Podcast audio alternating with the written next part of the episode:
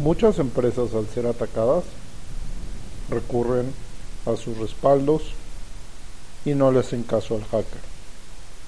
Pero los hackers al ver esto y al ver que muchas empresas ya no les hacían caso después de haberlos hackeado, entonces amenazan los hackers con publicar la información que exfiltraron de la empresa en redes oscuras, dark web o deep web. Y estas redes oscuras básicamente se acceden mediante un navegador Tor.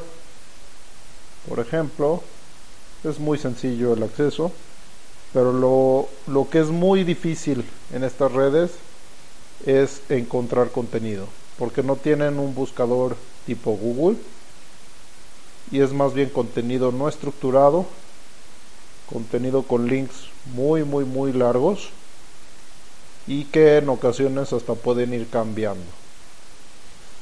Pero, por ejemplo, la información de Pemex sí fue exfiltrada en las redes oscuras, pero pues nadie le hace caso muchas veces esa información.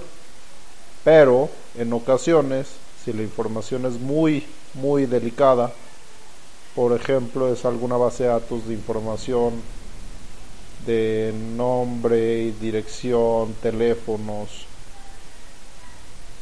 números de tarjeta de crédito y todo esto, sí se pueden vender estas, estos datos en las redes oscuras.